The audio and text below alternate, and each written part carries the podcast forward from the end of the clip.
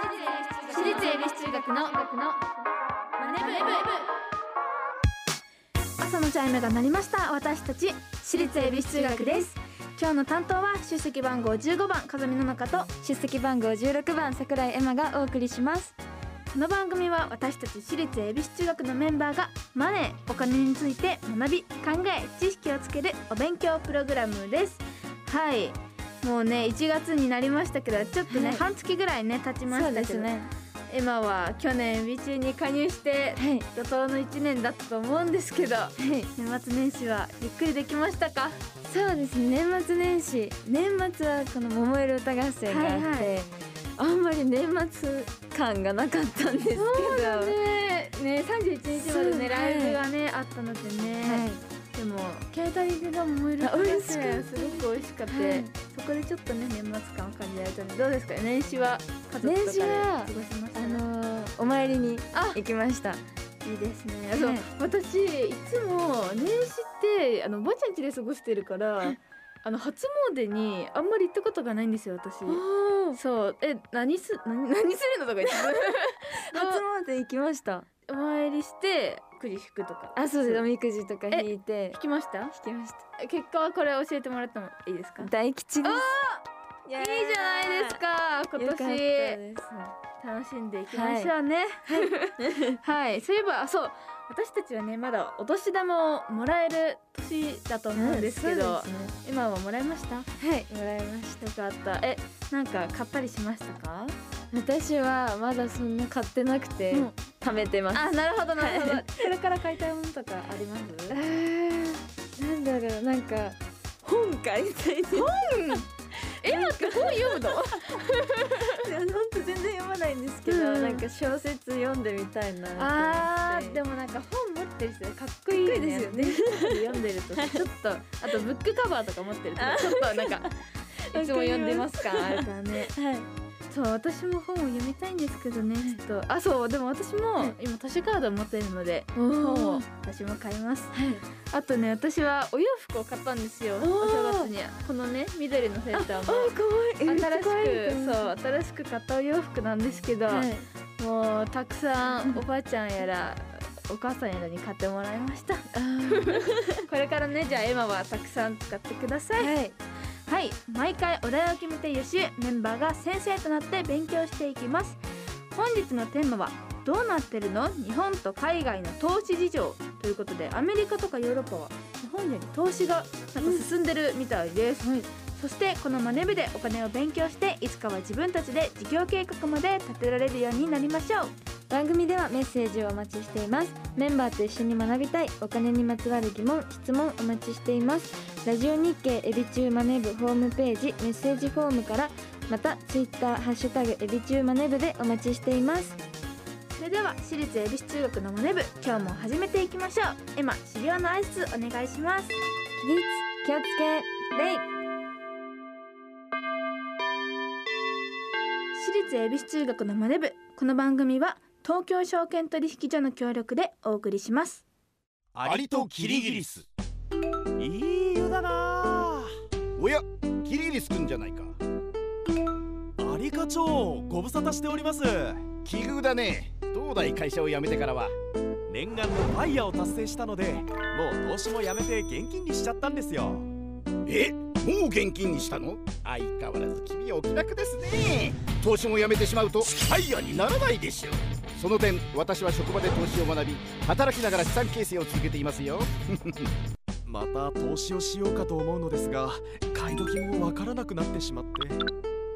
無様だなキリギリスくん私のように賢い人は一気に現金化などせず投資と一生付き合っていくんです。退職後の資産運用法も学んでいますよ。つまりはステイマーケット。これこそが。余裕を持って余裕を増やす。JPX マネブラボ。投資に関する最終決定はご自身の判断でなさいますようお願いします。東京証券取引所。私立恵比寿中学のツイッターハッシュタグエビチューマネブでお待ちしています。今日の授業はどうなってるの？日本と海外の投資事情。ここはマネ部の部室たくさん買っちゃった。これでしばらくは大丈夫。ガラガラガラガラ。うわ何これ？あかさみさんおはよう。桜井さんこれは一体？これ？みんなで食べようと思ってたお菓子をたくさん買ってきたんです。いやいやたくさんすぎてあのお菓子の山が天井まで届いちゃってるよ。大丈夫。なるべく賞味期限が長いやつを選んで買ってきたから。そこはしっかり計算済みですどうやってここまで運んできたの？それもしっかり計算しました。どういう計算なのかちょっとわかんないけどお金はどうしたの？今年はお年玉をたくさんもらったから大丈夫。全部お年玉で買ったんだ。よくお年玉でここまで買えたね。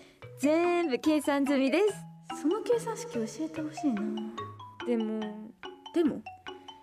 こんなに買ったらお年玉が全部なくなっちゃった。どうしよう。他に買いたいものもいっぱいあったのに。そこは計算してなかったんだ。まあ後先考えないでやみくもにお金使ったらお金すぐになくなっちゃうから。ね？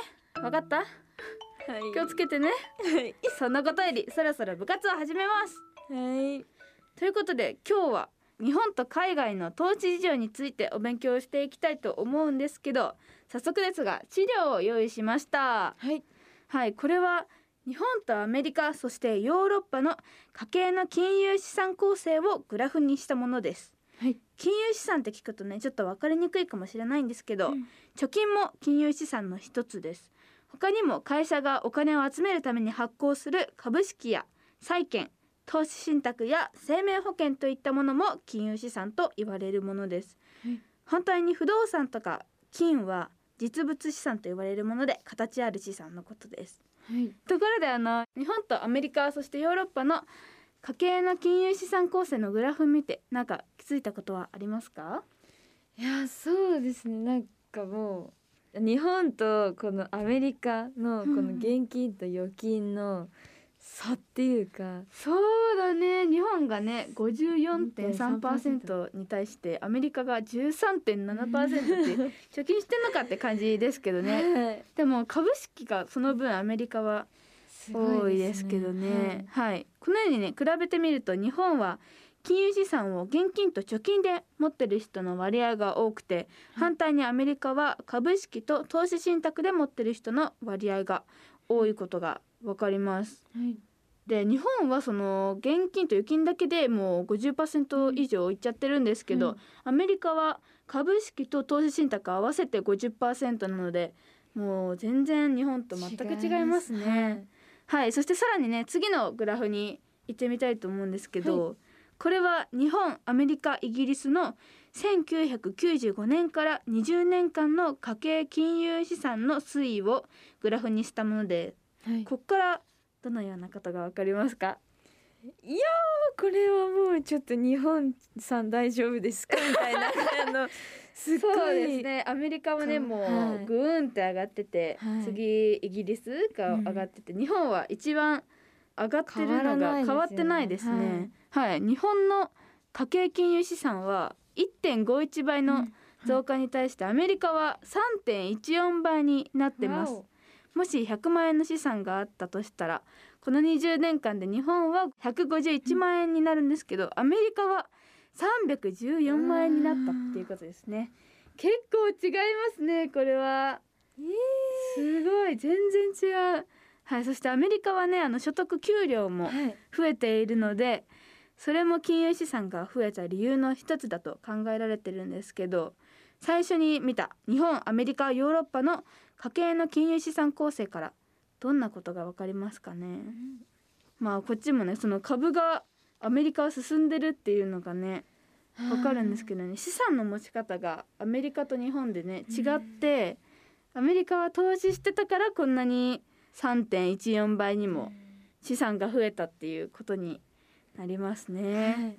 結構す違うんですね。あとなんか結構アメリカは小さい頃からのそういうなんだ株の教育もしてるみたいなので結構私たちねそんな、うん。ね今ね学べてますけど。全然そんな知らなかったです、だからやっぱりアメリカは進んでるんですね。はい。金融資産の伸びに大きな影響を与えたのは株式や投資信託などの投資だということがねはいわかりますね、そもそもお金を現金で持っていても増えないですよね。そうですね。そんなことないですよね、では資産を増やすにはどのような方法があるでしょうか？資産を増やす？資産を増やすには節約する収入を上げるさらに投資で増やすっていう3つに分けられるんですけど、はい。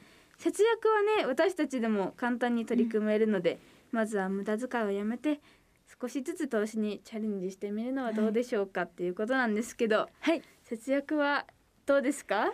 節約意識してしたことないかもしれないです。そう私もあの でも最近すごい、あのいつもなんだろうまあ自分じゃないけど家の中の電気をつけっぱなしにしちゃうとか、はい。あとお風呂のシャワー流しっぱなしにしちゃうとあか前は全然意識してなかったんだけどい。最近、待ってこれすごい電気代とかかかってるよなって思ってきて、えーすごい。最近はシャワー止めたりあとはいらない電気消すとかしてます。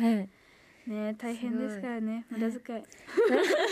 素晴らしい。家もそうですけど自分のねなんかちょっと買っちゃったとかもねなくしていけるようにしないとですね。はい。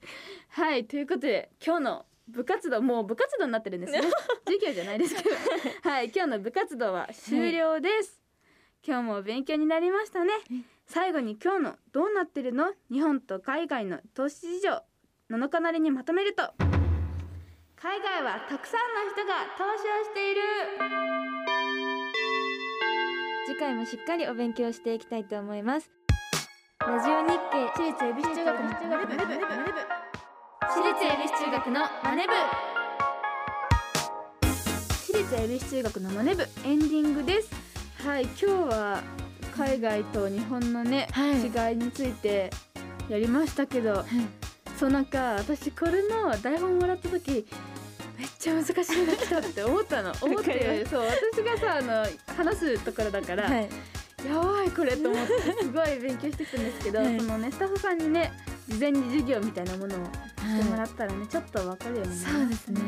なんかエマなんかさその難しくなってからさエビ中に入ってさ、はい。これ出たからはい株式とかねもう難しい基本のところもなんねかあんま海外とか行ったことないので。そうだよねそう私も。日本出たらこんな違うんだと思って、うん。すごいよね、はい。こんなに違いが分かりましたね。はいということでじゃあここからエマからにお知らせがあります。はいお知らせです。デジタルシングル「ボイジャーが配信中です。そしてメジャーデビュー10スアニバーサリーツーマンゼップツアー放課後ロッケンロールの振り替え公演が決定しました日時は1月31日木曜日ゼップ大阪ベイサイドにて行います。そしてエビ中ファンクラブ会員限定ファミリーの集い2023が2月12日日曜日パシフィック横浜国立大ホールにて行われます。詳しくは私立恵比寿中学オフィシャルサイトをチェックしてください。そして次回は投資でどれだけ増えるの？です。番組ではメッセージをお待ちしています。今日の授業の感想次回の宿題についてメンバーへのメッセージ。宛先はラジオ日経エビチューマネブホームページメッセージフォームから。またツイッターハッシュタグエビチューマネブでお待ちしております。それではまた来週私立恵比寿中学のマネ部。ここまでのお相手は出席番号15番風見ののかと。出席番号16番桜井山でした。お疲れ様でした。私立恵比寿中学のマネ部。この番組は東京証券取引所の協力でお送りしました。投資に関するご判断はご自身の責任において行われますようお願いいたします。